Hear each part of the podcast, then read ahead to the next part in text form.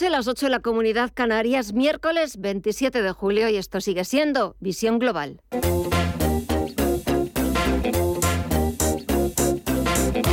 Esto es Visión Global con Gema González. A pesar de que en los últimos días eh, algunos analistas, algunas casas de análisis habían puesto sobre la mesa que la Reserva Federal en su reunión de dos días no iba a proceder con subidas tan agresivas como en la última reunión celebrada el pasado mes de junio y que habría subidas, pero serían más moderadas de 50 puntos básicos tras los últimos datos macroeconómicos publicados en Estados Unidos y que avanzaban en la buena dirección. Después de dos días de reunión, el Comité de Mercado Abierto del Banco Central estadounidense ha decidido volver a subir los tipos no 50 puntos básicos. Debe creer que esa cuantía sigue siendo insuficiente para conseguir uno de los objetivos de la Fed, que es doblegar volver a hacer que la inflación vuelva a ese objetivo del 2%, una subida de 50 puntos básicos debía parecerles insuficiente y han vuelto a subir los tipos en 75 puntos básicos, al igual que ya hicieron el pasado mes de junio. Ahora mismo, el nivel de los tipos de interés, el precio del dinero en Estados Unidos está en el 2,25%, unos niveles que al presidente de la Reserva Federal le siguen pareciendo muy neutrales y que hay que seguir subiendo.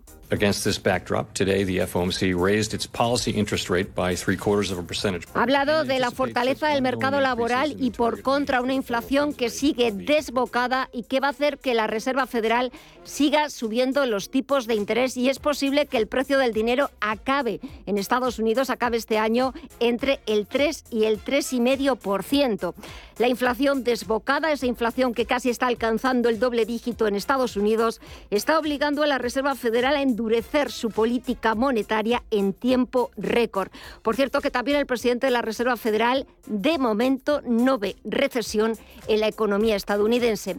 Con todo, echamos un vistazo a los mercados y sobre todo mercados, el estadounidense que se está tomando muy bien esa decisión de la Reserva Federal y las palabras de su presidente Jerome Powell, que ha empezado su rueda de prensa a las ocho y media de la tarde porque tenemos al SP500 por encima de los 4.000 puntos, repunta un 2,26%, Dow Jones de Industriales 380 puntos arriba, un 1,2% en los 32.142 puntos y el sector tecnológico verdaderamente en su vida libre porque está sumando más de un 3%, el Nasdaq 100 un 3,83% exactamente hasta los 12.550 puntos.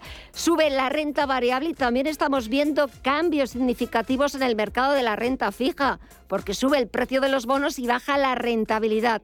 Tenemos el interés exigido al Treasury americano, al, al bono estadounidense a 10 años, bajando cerca de un 2% en el 2,73%, al igual que el índice VIX de volatilidad, que retrocede más de un 5% hasta los 23 con 37 puntos. Vamos a ver si ha habido cambios en el resto de activos. Empezamos echando un vistazo a las bolsas latinoamericanas. ¿Les eh, está afectando esa, eh, esa decisión, Mireya, de la Reserva Federal? Con subidas, porque el Merval de Argentina sube un 4,6% hasta los 125.571 puntos. El Bovespa en Brasil repunta un 1,3% hasta los 101.108 puntos. El IPSA chileno, por su parte, avanza un 0,48% y el IPC mexicano es el único que sigue retrocediendo un 0,32% y cotiza ya en los 46.540 puntos. Si miramos al mercado de visas y materias primas, aquí también seguimos viendo números verdes, Estefanía Muniz. Sí, continúan los números verdes y más pronunciados. En el mercado de las divisas, el euro se está apreciando un 0,75% en su cruce con el dólar. Lo vemos en los 1,01 dólares, a punto de los 1,02 dólares. La libra, por su parte, está también avanzando un 1,15% en los 1,21 dólares. Y en las materias primas, al petróleo lo vemos repuntar un 2,5% al barril de Bren en los 102 dólares y al West Texas de referencia en Estados Unidos vemos el barril a 97,60 dólares cuando sube un 2,74%. El oro, por su parte, también está subiendo casi un punto porcentual en los 1.733 dólares la once. Y en las criptomonedas ha cambiado la cosa, mire ya. Pues vemos ahora subidas que están más abultadas, más de un 8,5 se anota Bitcoin y cotiza ya por encima de los 22.500 dólares, concretamente los 22.695. Ethereum ya se repunta casi un 16% hasta los 1.590 dólares. El Ripple se anota una subida del 6,9, un 8,9 sube Cardano y Solana en los 38,94 eh, dólares eh, repunta un 11%. Pues así está la negociación de los principales activos. Vamos a ver qué es lo que sucede de aquí a las 10 de la noche, que es cuando cierra la principal bolsa del mundo, Wall Street. De momento, las declaraciones que está haciendo el presidente de la Reserva Federal no ve a la economía estadounidense ahora mismo en recesión. Los tipos van a seguir subiendo porque el objetivo es devolver la inflación a los niveles del 2%. Con esos mensajes eh, del presidente de la FED estamos viendo subidas por encima de los 4.000 puntos en el SP500 y subidas que en el Nasdaq 100 ya están superando los 4 puntos porcentuales. Titulares de las 9.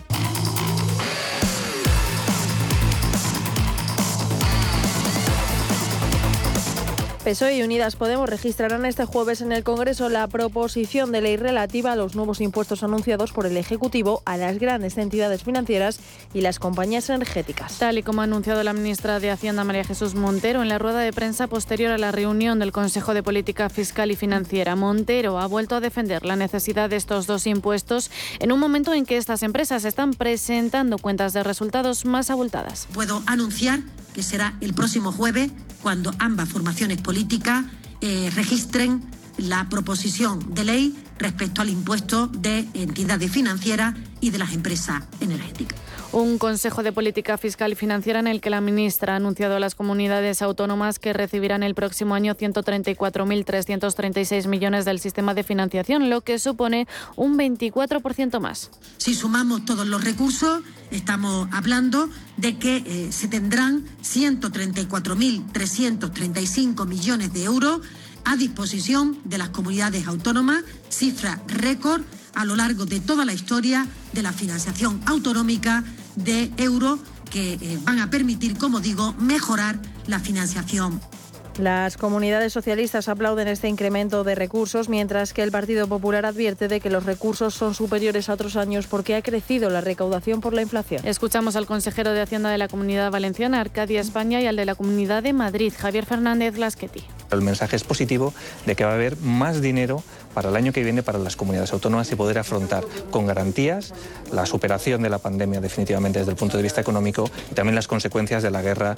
de Rusia en Ucrania con la subida de precios. Se podrán continuar reforzando nuestro estado de bienestar, reforzando la sanidad, la educación, las políticas sociales y también haciendo políticas de compensación y minimización del impacto de la subida de precios a familias, autónomos, pequeñas y grandes empresas. No sabemos eh, todavía cuál es la, previsión de, de entregas a cuenta y de liquidación de, la Comunidad de Madrid. Eh, nos han dicho que a lo largo del día eh, se nos comunicaría a todas las comunidades autónomas. Mm, yo lo único que tengo que decir es que eh, el crecimiento de la recaudación de los impuestos del que ha hablado la ministra se debe en su mayor parte a la inflación y, y, por tanto tenemos que ser muy prudentes, pero muy, muy prudentes en no provocar más inflación todavía con un exceso de gasto público. El porcentaje de familias españolas endeudadas que dedican más de un 40% de su renta bruta al pago de deudas es decir, con una situación financiera más vulnerable, podría elevarse hasta cerca del 15% ante una subida de los tipos de interés. Así lo advierte el Banco de España en la encuesta financiera de las familias 2020 que ha publicado este miércoles. Según este informe, es importante analizar la capacidad de compra y dentro del mercado inmobiliario el organismo destaca caídas generales en la propiedad de vivienda más intensas en los hogares más jóvenes. El porcentaje de hogares propietarios de su vivienda principal bajó del 75,9% al 73,9% entre 2017 y 2019 y la caída es especialmente acusada entre los hogares con cabeza de familia menor de 35 años. Y tras el acuerdo alcanzado en Bruselas para la reducción del gas ruso, el presidente del gobierno Pedro Sánchez ofrece a España como alternativa. También esta guerra nos está eh, mm, demostrando a todos que necesitamos mejorar la integración del mercado energético y desde luego el sur de Europa, en este caso la península ibérica, y en particular España, que yo estoy representando, estamos dispuestos a hacer mucho más en la solidaridad eh, para convertirnos en una alternativa a la importación de gas ruso eh, por parte de otros países eh, del centro y del este de Europa.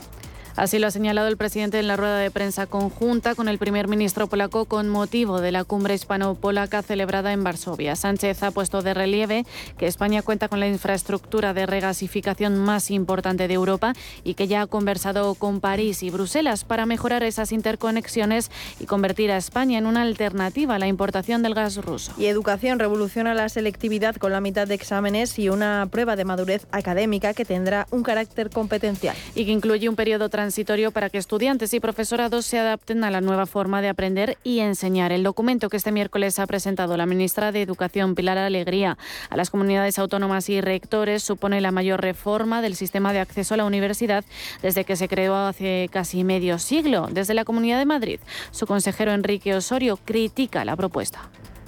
Lo que planteamos desde Madrid es llevar a cabo un modelo como el de Francia, Alemania o Italia, es decir, un examen único, externo y evaluable. Por el contrario, nos tememos que el texto que nos han dado a conocer hoy va exactamente en la dirección contraria, en la devaluación del esfuerzo y de la calidad del sistema educativo a la que hemos asistido en los decretos de currículos de las distintas etapas.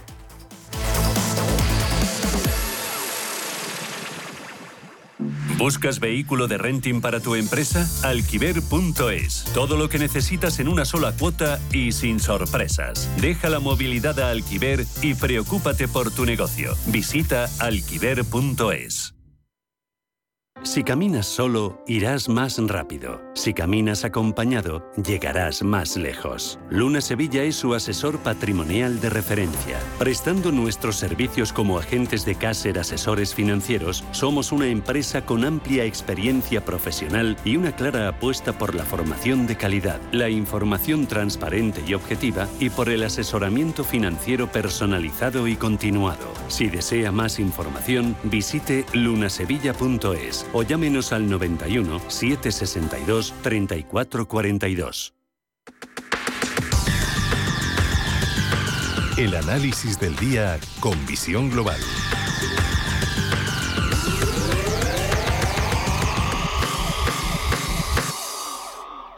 Y el análisis lo buscamos con Roberto Moro de Acta Negocios. Roberto, muy buenas tardes.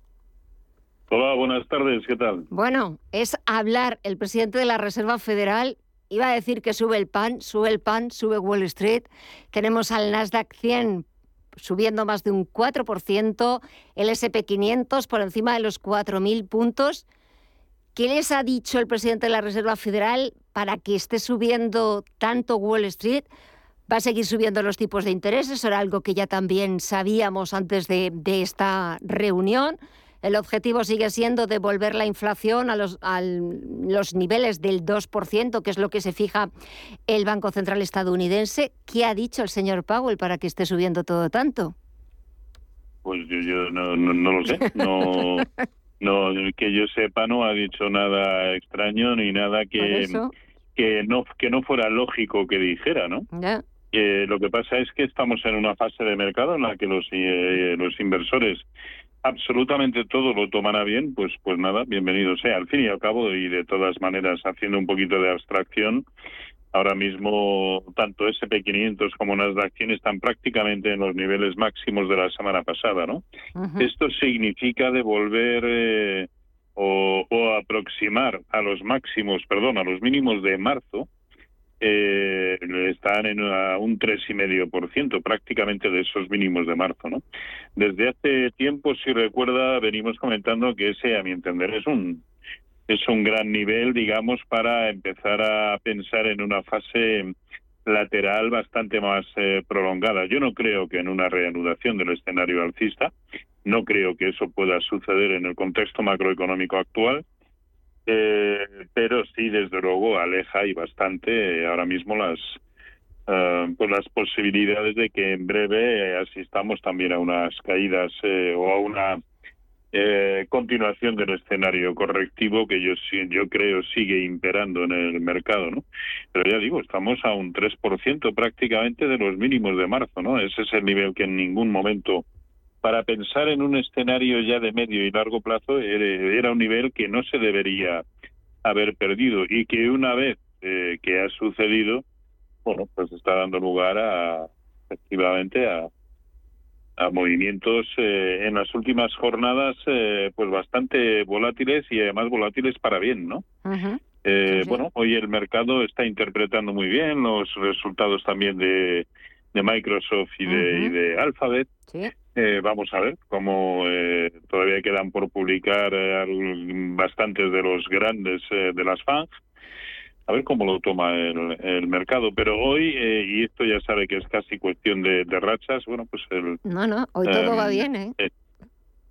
sí, sí, sí, hoy todo va bien. Un, un 4, un 4% pues es una auténtica barbaridad, ¿no?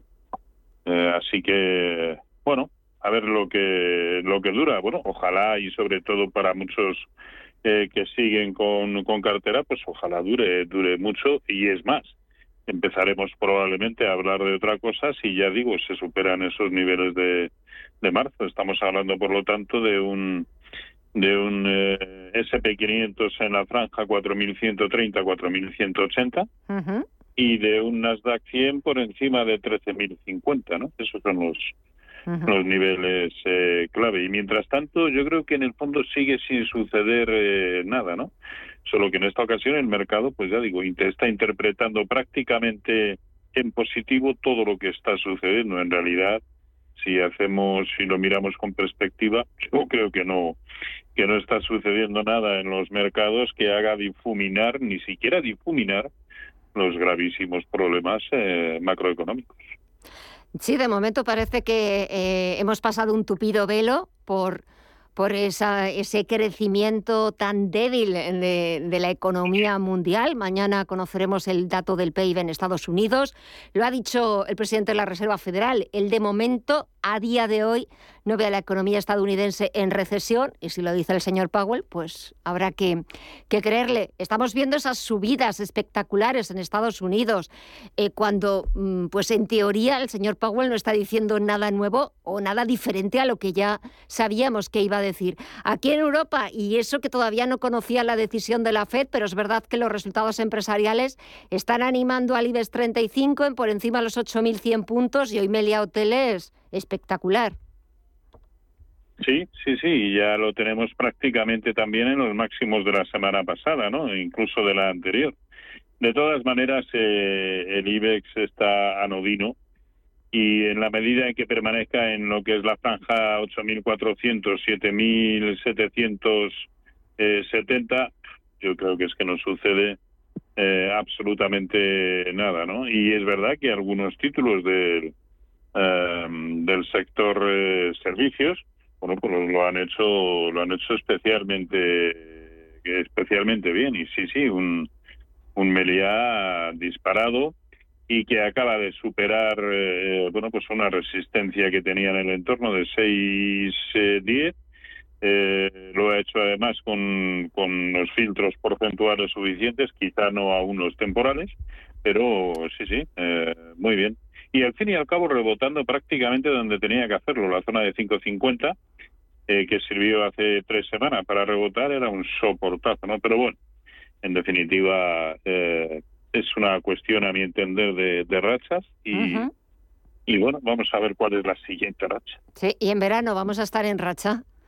¿Cómo nos vamos a encontrar los pues mercados cuando volvamos de, de nuestras merecidísimas vacaciones? Pues hombre, yo, yo era de los, y soy, sigo siendo de los que de los que piensa que no creo que vayan a pasar grandes cosas en el, en el verano eh, y que sobre todo los resultados empresariales van a seguir con una de cal y otra de arena. Eh, ahora, en los últimos tiempos, toca la de la de arena o la de cal. Nunca nunca he sabido qué es lo bueno en esa en, ese, en esta fase. Creo que lo bueno será la arena, ¿no? pero también... La arena, ¿no? sí, pues, claro. Efectivamente, pues, pues ahora, ya, ahora ya digo que parece que toca lo bueno, de la misma manera que estoy convencido de que algunos de los resultados pues eh, harán que los mercados en ocasiones retrocedan de forma incluso tan violenta como lo están haciendo hoy en la subida, ¿no? No creo, ya digo, que esté sucediendo nada en el mercado eh, que, que nos obligue a cambiar de, de pensamiento, ¿no? Eh, incluso, no sé, en, en la misma jornada hoy, pues yo que sé, el, el, euro. El euro ha, ha, amanecido esta mañana a niveles de 1,0, o sea, de 1,01, que fue donde cerró ayer, y, y con las mismas. Y, precisamente cuando eh, el, que está propiciando las grandes subidas en el mercado americano eh, bueno, en el mercado, es precisamente el mercado americano, pues Sole, el que se revaloriza hoy eh, de manera impresionante es el euro. Bueno, pues nada, perfecto. Pues perfecto, en racha. Y, y, y, ello y ello está conllevando, está arrastrando también al, al oro al primero de los niveles de corrección proporcional de lo que ha sido la última caída. Pero lo del oro, si recuerda la semana pasada decíamos, yo solo veo una cosa que merezca la pena y además estábamos justo en todo el mínimo, en 1680, digo, a este nivel merece y mucho la pena tomar posiciones largas en el oro. En el oro. Bueno, pues de 1680 estamos en 1754 ahora mismo en tiempo real, ¿no? es que a, quién no le gusta el oro, a quién no le gusta el oro. Sí, sí, sí, no. Además es, eh, yo creo que es el único subyacente con el que incluso te puedes consolar aunque te vaya mal, ¿no? Porque dice, bueno, sí, es todo lo que tú quieras, pero es oro. y el oro, el oro, el oro, siempre va, claro, siempre va a tener su, su valor, ¿no? Exactamente. Pues eh, lo que tiene valor es contar, eh, y como hemos ido contando, hemos venido contando todos estos meses, con profesionales como la Copa de un Pino, como Roberto Moro de Apta Negocios. Te deseo que pases unas eh, felices vacaciones, que las disfrutes al máximo, que nos lo merecemos. Y nada, recarga pilas porque aquí en septiembre volvemos y volvemos por todo lo alto. Roberto Moro, un verdadero placer. Gracias y hasta la vuelta pues para mí también eh, disfruten de las vacaciones. Un abrazo. Un abrazo, adiós. El análisis del día con visión global.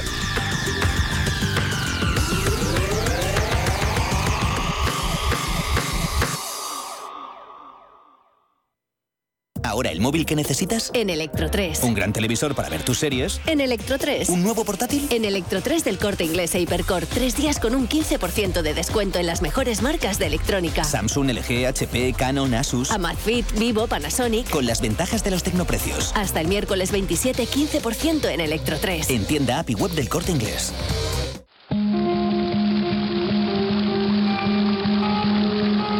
La fuente de la vida. Un viaje a través de los siglos y la historia de la humanidad. La fuente de la vida. De lunes a viernes, de 12 a 12 y media de la noche, aquí, en Radio Intereconomía.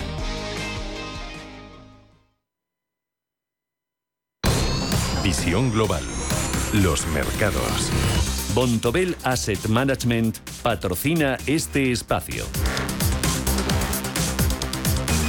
Y de vuelta en las principales bolsas europeas, el IBEX 35 sigue subiendo y ya está por encima, Mirella, de los 8.100 puntos.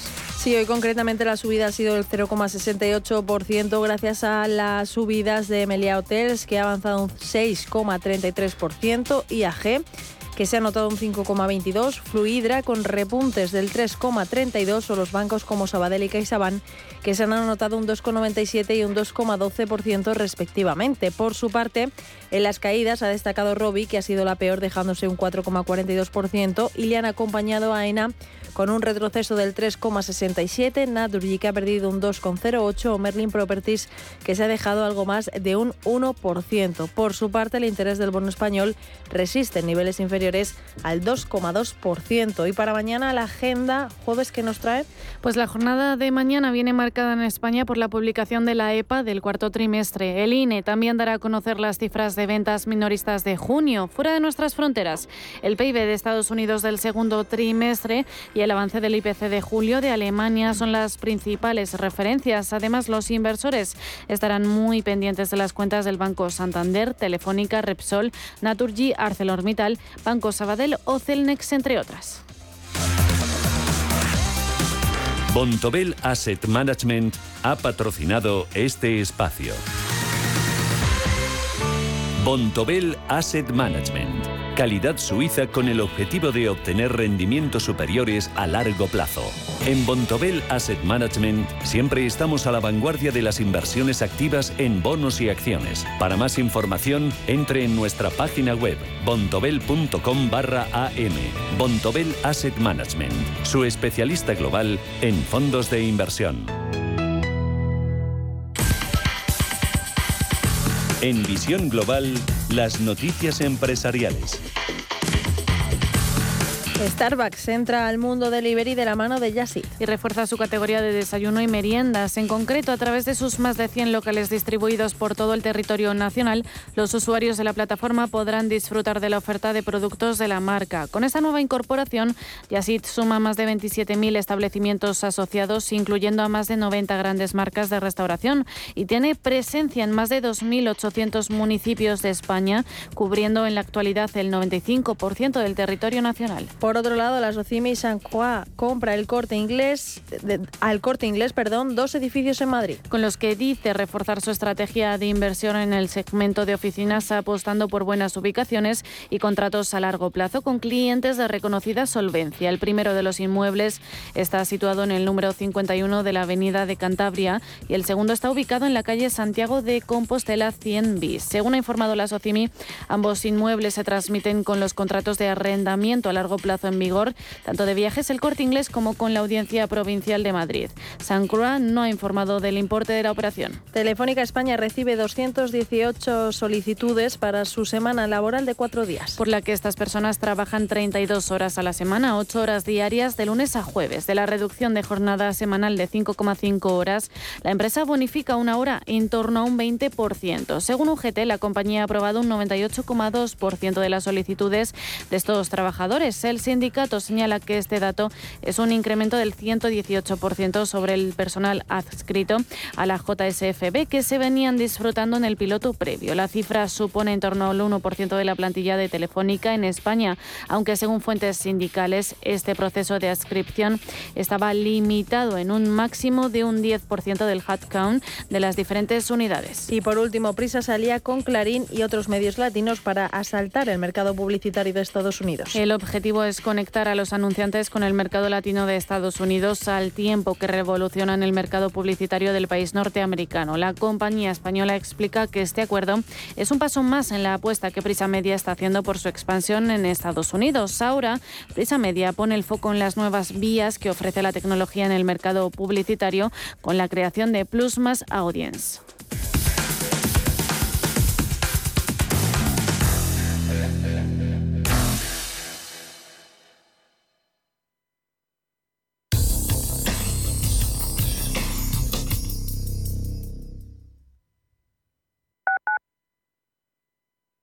Cuando te emocionas con el taladro y originas un pequeño daño colateral provocando un apagón en todo el edificio, ¿qué seguro elegirías?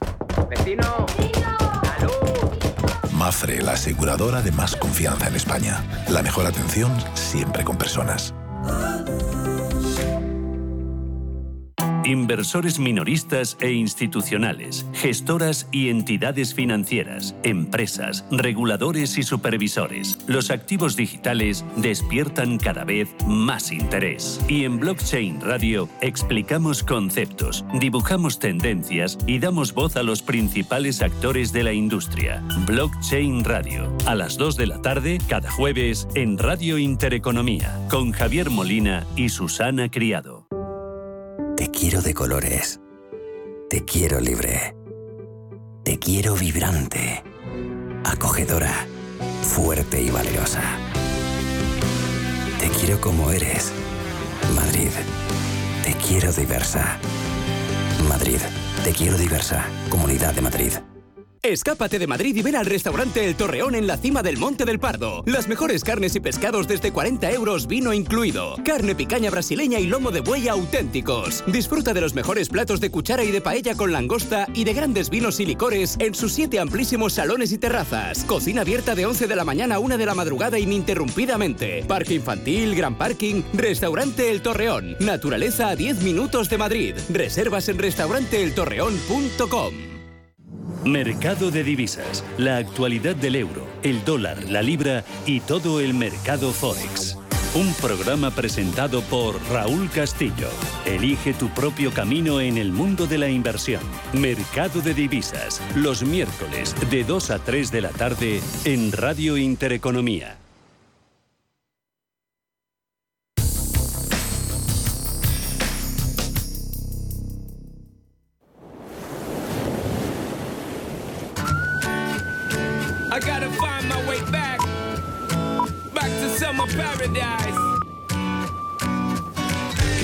La eliminación de las restricciones han disparado los viajes internacionales este verano. Un 40% de los turistas visitarán el extranjero durante sus vacaciones. Los viajes nacionales tampoco se quedan atrás. Un 60% de turistas ha elegido un destino nacional. Europa está en primer lugar del ranking, seguido de Centroamérica y América del Sur. No obstante, los españoles no se muestran muy convencidos respecto a sus destinos y cuatro de cada diez turistas aseguran que acabarán contratando un seguro de cancelación del viaje, un dato muy superior al 27 y 24% que se plantea contratar un seguro de accidentes y médicos respectivamente. Pero ¿cuáles son las claves para que cuatro de cada diez turistas españoles contraten un seguro de viajes este verano? Te explicamos los aspectos más relevantes a tener en cuenta. Lo primero es saber cuánto tiempo viajas. Los seguros varían de precios y coberturas en función del número de días que incluya el viaje. Por tanto, es fundamental conocer la fecha de partida y el regreso. En caso de que no lo sepamos con exactitud, existen también aseguros ampliables por días.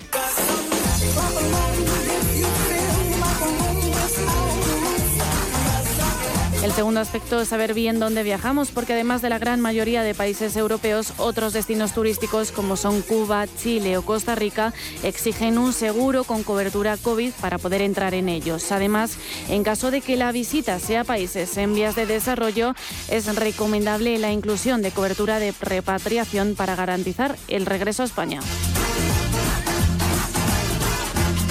Si viajas acompañado, en lugar de solicitar pólizas distintas, podéis acogeros a una grupal. Por supuesto, infórmate de la política de cancelación, ya que tener que volver a comprar los billetes del viaje puede trastocar nuestros planes económicos y turísticos.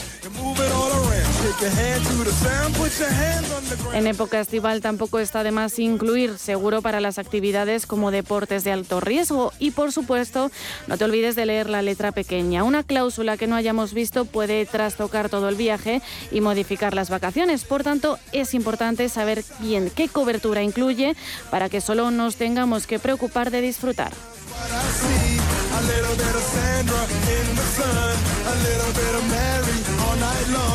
A little bit of Jessica, here I am. A little bit of you makes me your man. Para los que quieren ser libres. Para los que lo quieren todo y lo quieren ya.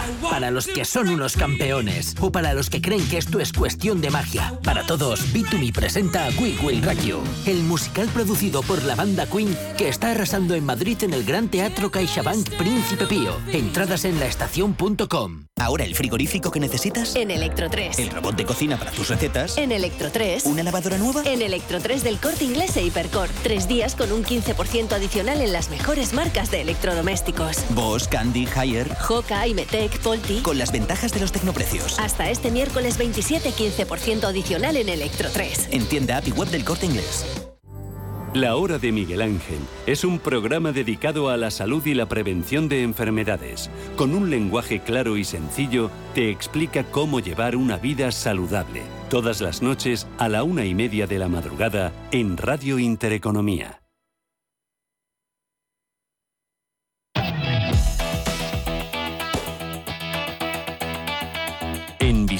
Global, After Work. Y comenzamos ya nuestro tiempo de tertulia. Vuelvo a saludar a Ricardo Gómez, experto en reputación. Ricardo, buenas noches y gracias de nuevo. Muy buenas noches. Buenas noches. Gracias a vosotros. Y Pedro Fernández, empresario y abogado. Muy buenas noches a ti también. ¿Qué tal la semana? Muy bien, buenas noches, Gemma, Ricardo. Muy bien. Sí, bueno, me alegro. Con calor, pero bueno, toca. El calor toca. Sí, bueno, ahora ya afortunadamente parece que estamos bajando un poquito ese calor, que aunque toque, pues cuando podemos descansar mejor por la noche y las temperaturas son algo más bajitas, pues Se agradece. También los mercados están hoy calentitos esa decisión de la Reserva Federal de subir 75 puntos básicos. Parece ha servido como de ha espoleado al mercado, sobre todo en Estados Unidos. Tenemos al sector tecnológico que está subiendo casi un 5%. Eh, los bancos centrales que están siendo también protagonistas, eh, la inflación sigue desbocada, sigue descontrolada, están utilizando toda su artillería para, para intentar controlarla. Eh, no sé qué opináis, si van a dar su fruto, si es cierto que tarde o temprano, tanto aquí en Europa como en Estados Unidos, vamos a ir viendo esa inflación un poquito más baja, o realmente estas subidas de tipos, no sé yo si van a ayudar. A ver, Pedro. Hombre, yo creo que para lo que es la deuda externa, quien tenga deudas con Estados Unidos o en dólares, pensemos que de un día para otro, teniendo en teoría la misma deuda, debiendo en teoría lo mismo por el mismo periodo de tiempo, va a tener que pagar más, porque ahora mismo el valor del dólar es bastante superior al valor del euro. Por lo tanto, tanto el que quiera ahora mismo negociar en Europa con Estados Unidos, como el que tenga deuda o con Estados Unidos o en dólares, no necesariamente tiene que ser con Estados Unidos, tiene un problema, que de un día para otro va, va a valer más lo que antes valía menos, así por las buenas. Yo al final, ¿qué estoy deduciendo? Pues al final el euro vale menos, el gas vale un 20% más, todo en Europa es más caro, el dólar crece, el rublo crece y Europa decrece. Houston. Seis meses después de la guerra, esas son mis cuentas. Pagamos un 20% más de gas. El euro, por primera vez, por debajo del dólar. El dólar, por primera vez, o en gran medida, por delante del euro, y el rublo está empezando a crecer. Moraleja, todos crecen, Europa decrece.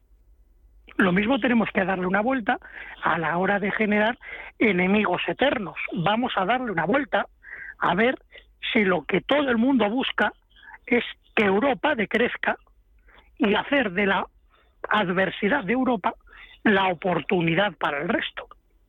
Y no ha llegado el invierno. No, eh, no ha llegado el invierno. 20% de gas más caro. Entonces, ¿con eso qué quiere decir? Que bueno, era bien agosto, parece que nos olvidamos un poco del tema, pero, insisto, 20% de gas más caro y todavía no han venido uso de calefacciones e inviernos potentes, el barril del Brent a un 100, creo que estaba a 108 o 110 dólares el barril, una barbaridad. Leí ayer que Libia se va a lanzar a intentar producir, mm, es que es una barbaridad, un millón, casi dos millones más de barriles día al ver el precio que tiene el barril para poder reventar el mercado del petróleo. Y al final, ¿qué vemos? Que todo el mundo se está aprovechando de qué? De la gran debilidad de Europa. Lo mismo Europa tiene que darle una vuelta. Lo mismo el enemigo no es Rusia, ni es Argelia. Lo mismo hay que darle una vuelta al tema. Insisto, 20% más de gas y el euro por primera vez por debajo del dólar. Todos crecen, Europa decrece.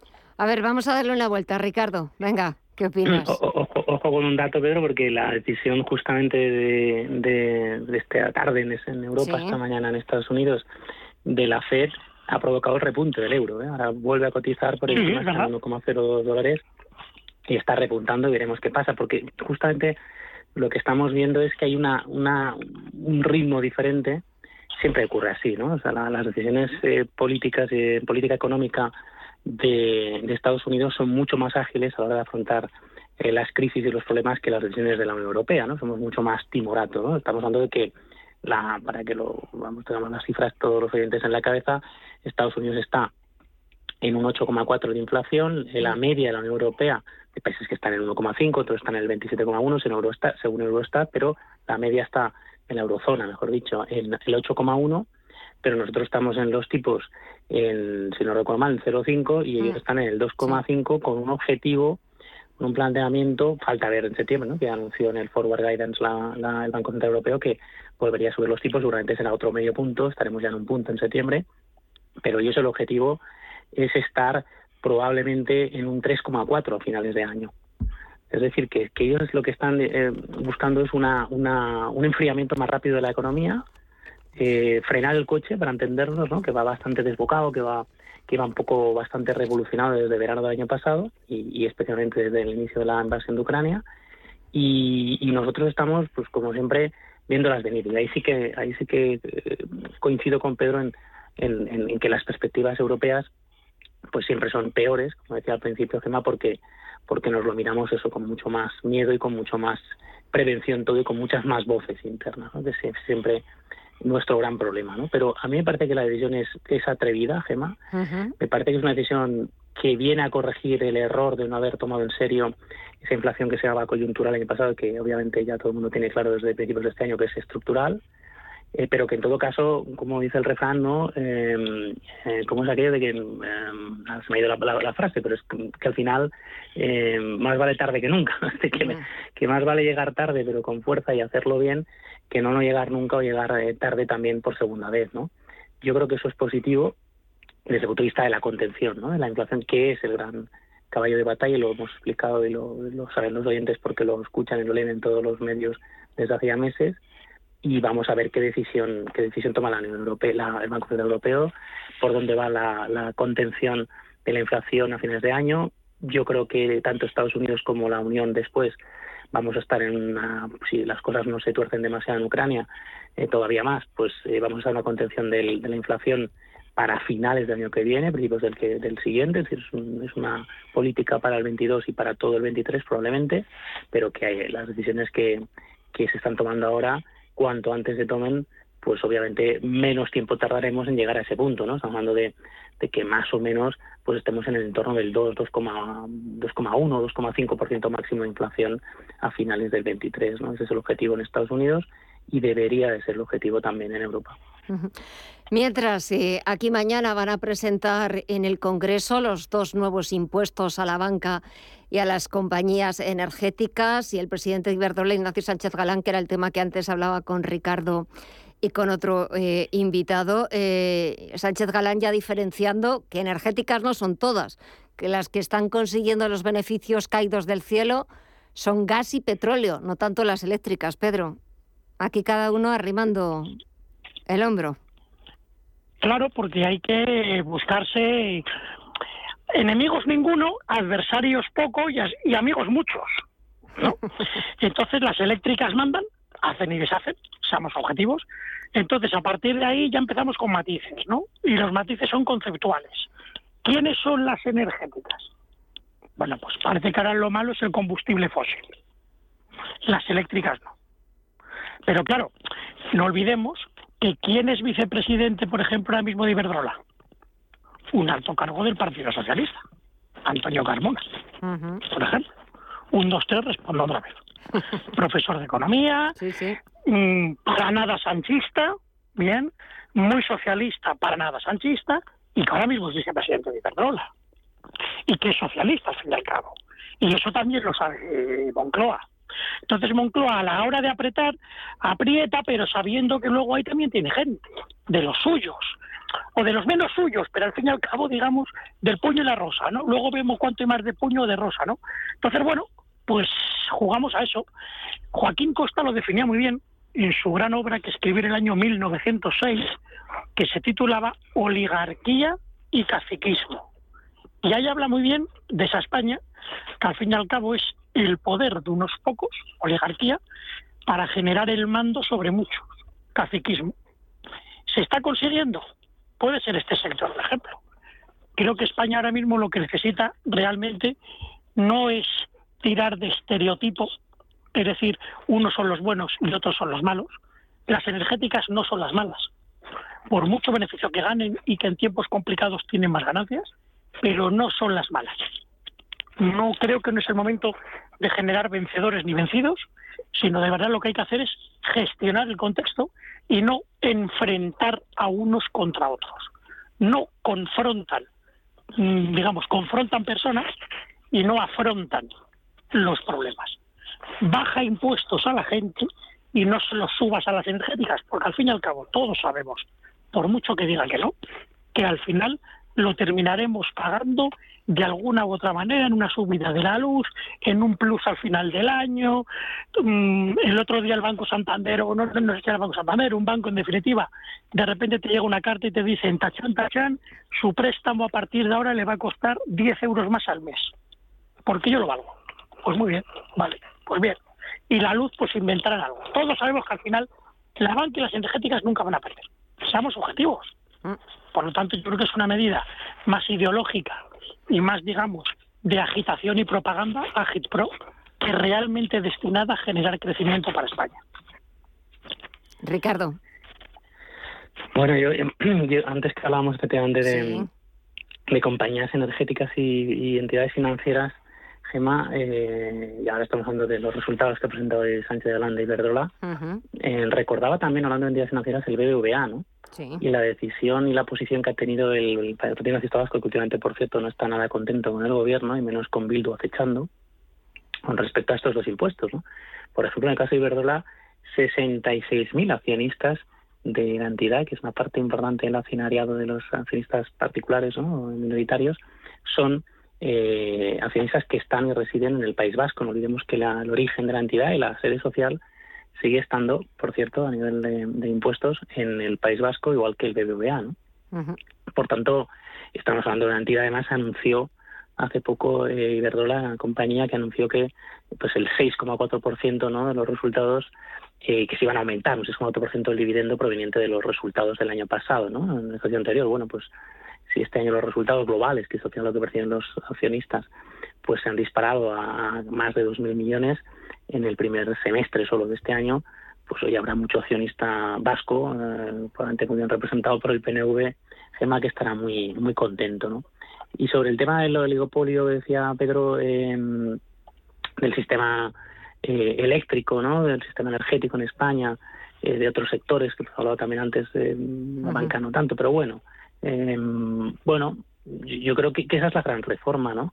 Que hay, hay unas características de nuestro sistema eléctrico. Se habla mucho de la transición, em, digamos, desde el punto de vista ecológica, se del sector eléctrico, pero hay una transición que es la transición eléctrica del sistema eléctrico, que está pendiente y que, y que cada vez más, esa, antes lo decíamos también con respecto al déficit tarifario, pues esa bolsa, no estamos viendo ahora con el gas también, estamos hablando de, probablemente cuando tendremos que pagar ese, esa excepción ibérica, ¿no? El año que viene en en incrementos del precio del gas que al final se van a ir traduciendo, ¿no? Porque al final el consumidor, esto es como lo de la deuda en el caso de los ciudadanos, siempre GEMA acaba pagando ese tipo de tejemanejes o de, eh, por decirlo así, de, de, apartar, ¿no? Una parte de una parte de lo que significa el coste de la electricidad y al final eh, bueno, pues dilatarlo en el tiempo, ¿eh? al final impactarlo en el tiempo.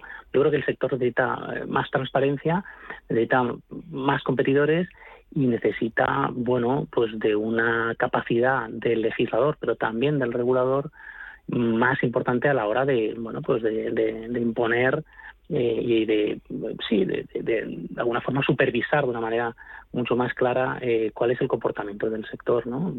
Sánchez Galán eh, está en sus partículas de guerra, yo creo que, que ha quedado claro que después de su desimputación, pues parece que, que vuelve a levantar la cabeza e intenta en fin, pues actuar como una especie de, de adalid de por dónde debería el sector eléctrico en España, de decirnos que, que estamos muy alejados de lo que ocurre en otros países donde gana mucho más dinero, que es un poco en el fondo la noticia de hoy, lo que quiere decir, ¿no?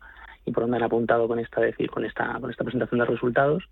Y eso está muy bien, pero al consumidor eh, en España lo que le interesa es qué pasa en nuestro país, está muy bien aprender de lo que hacen mejor en otros países, pero, pero lo importante es que se haga, ¿no? Y que, y que, y que las entidades eh, o las compañías eléctricas sean actores que jueguen también en favor de eso. No sé hasta qué punto conseguir beneficios muy importantes por parte de algunas compañías superiores a la media del sector en todo el mundo, y verdad eh, está muy por encima de la media del sector eléctrico en todo el mundo, pues no se hace en parte a costa también de, ese determinado tipo de falta de transición eléctrica o de determinado comportamiento del sector en, países de origen como el nuestro.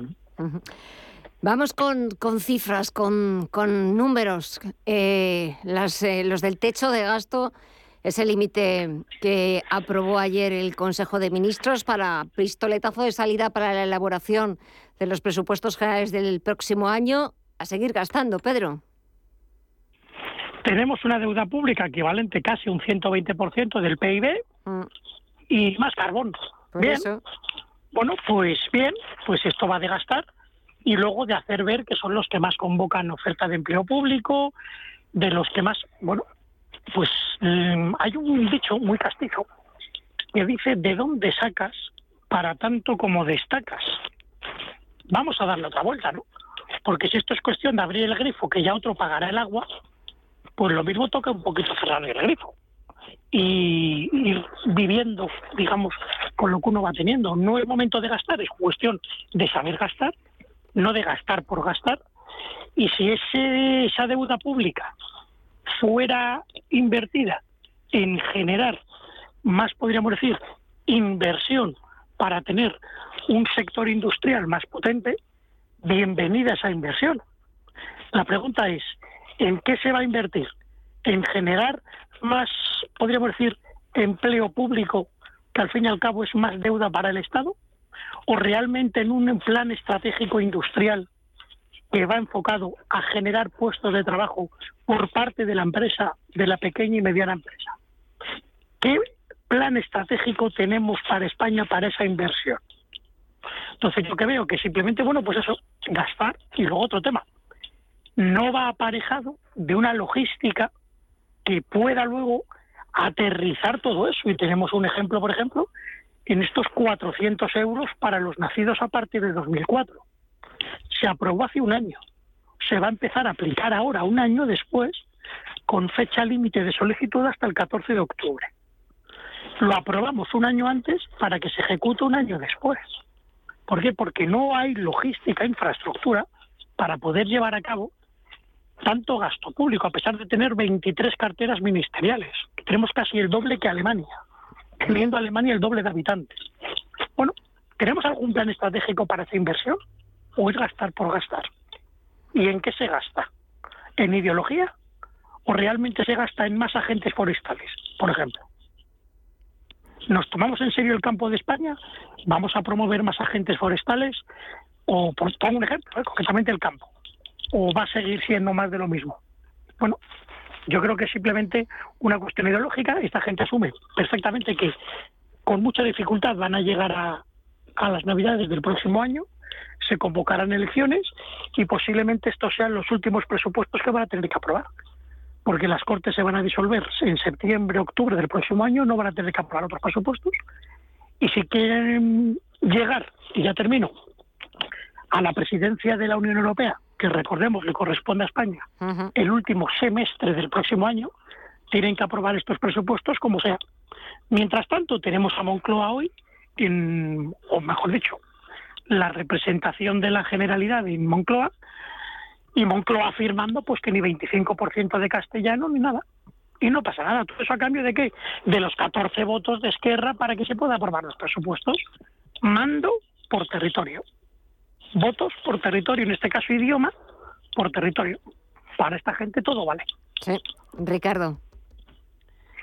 Bueno, yo, yo, yo viendo las cifras, Gemma, me quedaba sorprendida. A mí me gustan mucho las tendencias, ¿no? Cada vez más soy más em, fan de ver las tendencias y, y, ver los patrones, que no siempre siempre se, se cumplen, ¿no? Pero, pero que en un porcentaje muy alto de los casos sí.